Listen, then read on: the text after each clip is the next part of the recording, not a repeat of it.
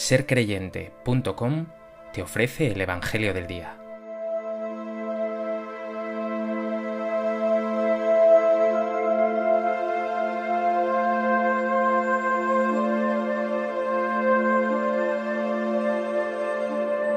Del Evangelio de Mateo.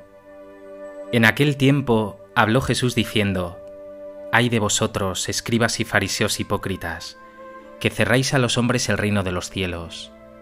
Ni entráis vosotros, ni dejáis entrar a los que quieren.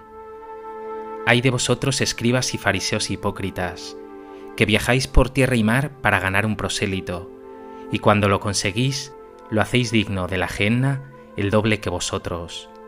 Ay de vosotros, guías ciegos, que decís, jurar por el templo no obliga, Jurar por el oro del templo sí obliga.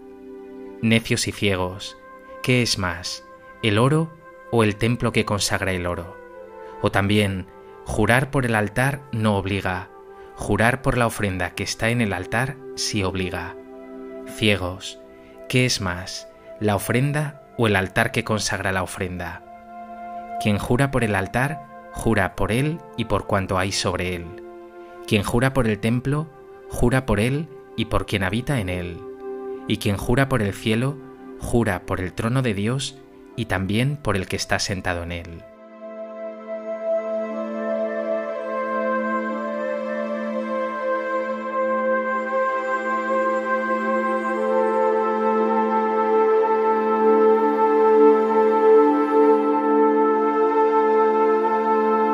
En el Evangelio de hoy, Jesús da comienzo a un durísimo discurso contra escribas y fariseos. El discurso está compuesto por un total de siete ay de vosotros. El texto de hoy se detiene en los tres primeros. El denominador común de estos siete ayes, como diré una y otra vez, es la hipocresía. Jesús denuncia la falta de autenticidad de estos hombres que eran considerados santos y devotos por el pueblo pero que por dentro estaban llenos de doblez y de maldad. Estas advertencias de Jesús, lejos de quedar perdidas en el pasado, se dirigen hoy a ti, para que huyas de la hipocresía con todas tus fuerzas.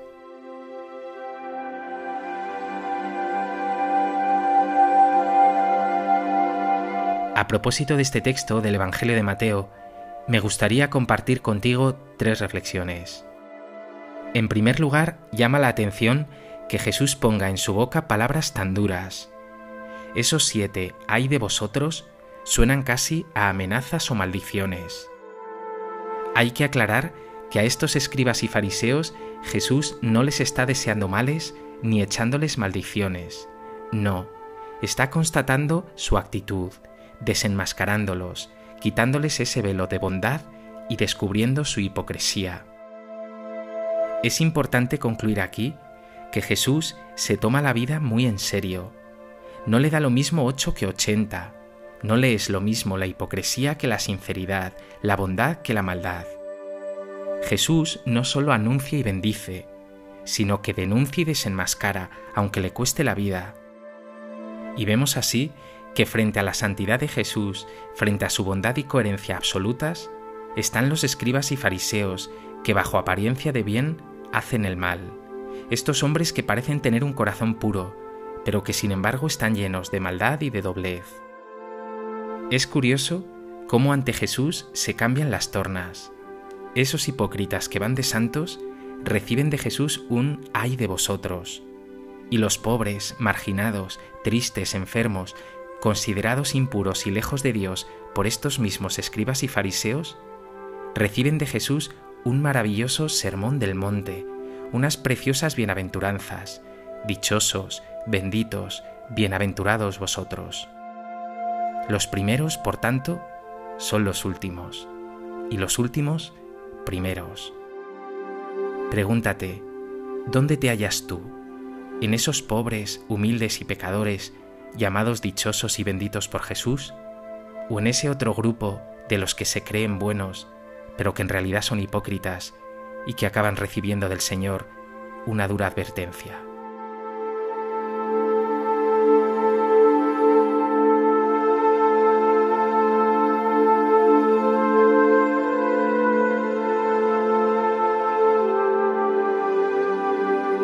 En segundo lugar, quiero centrarme en los tres ayes de Jesús a escribas y fariseos del texto de hoy.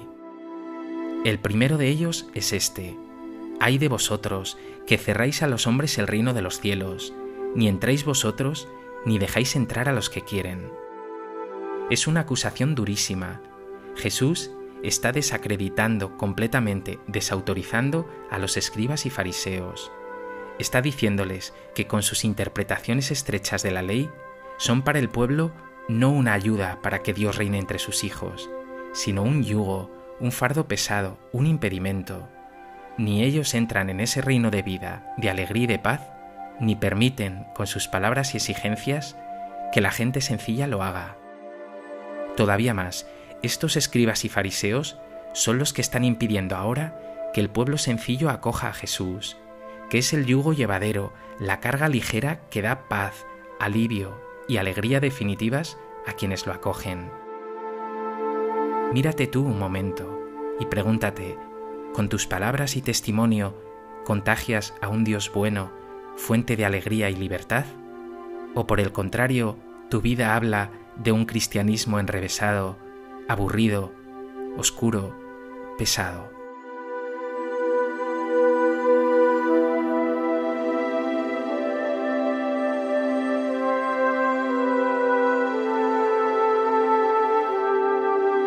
En tercer lugar, quiero fijarme ahora en el segundo ay de Jesús. Ay de vosotros, que viajáis por tierra y mar para ganar un prosélito, y cuando lo conseguís lo hacéis digno de la genna el doble que vosotros. Jesús denuncia el proselitismo voraz que tenían los fariseos, que convertían a gentiles, a paganos al judaísmo, no para hacerles partícipes de una promesa de libertad, sino para hacerlos tan o más fanáticos que ellos. Estos judíos piadosos, por tanto, no anuncian como Jesús una buena noticia que suscita alegría y libertad, sino que enredan a otros para hacerlos como ellos esclavos de un infierno de cumplimientos y exigencias, donde la misericordia, la compasión y la bondad de Dios brillan por su ausencia. Todavía nuestro texto nos ofrece una tercera advertencia. Dice Jesús, Hay de vosotros, guías ciegos, que decís, jurar por el templo no obliga, jurar por el oro del templo sí obliga, necios y ciegos. Sorprende primeramente cómo define Jesús a estos hombres.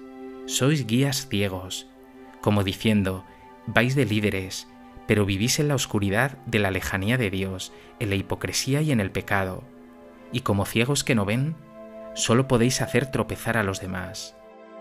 Respecto al juramento, con su argumentación, Jesús dejará claro que estos judíos están equivocados en sus interpretaciones. No se ha de jurar ni por Dios, ni por su templo, ni por el oro del templo. Como dirá en otro pasaje, no juréis en absoluto, que vuestro hablar sea sí, sí, no, no. Párate un momento. Quizá eres sacerdote, religioso, catequista, o de algún modo ejerces un liderazgo en la fe, como abuelo, abuela, padre, madre, padrino o madrina. Pregúntate, ¿eres un guía ciego? ¿O con humildad compasión y ternura guías a otros a un encuentro de amistad con Jesús.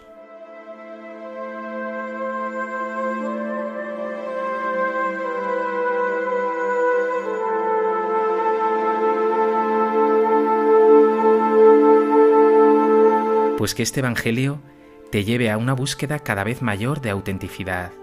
Huya siempre de la hipocresía y transmitas a otros tu experiencia más profunda de encuentro con Jesús, que es siempre buena noticia de alegría, de libertad y de paz. Señor Jesús, es fácil hacer una caricatura de escribas y fariseos como si no tuvieran nada que ver conmigo, pero si me detengo, veo que hay en mí algo de ellos. A veces también soy hipócrita y exijo a otros lo que yo mismo no vivo. Me falta mucha autenticidad. Por eso hoy te pido que me ayudes a vivir en la verdad y sea así un testigo creíble y alegre de tu cercanía, de tu misericordia y de tu amor.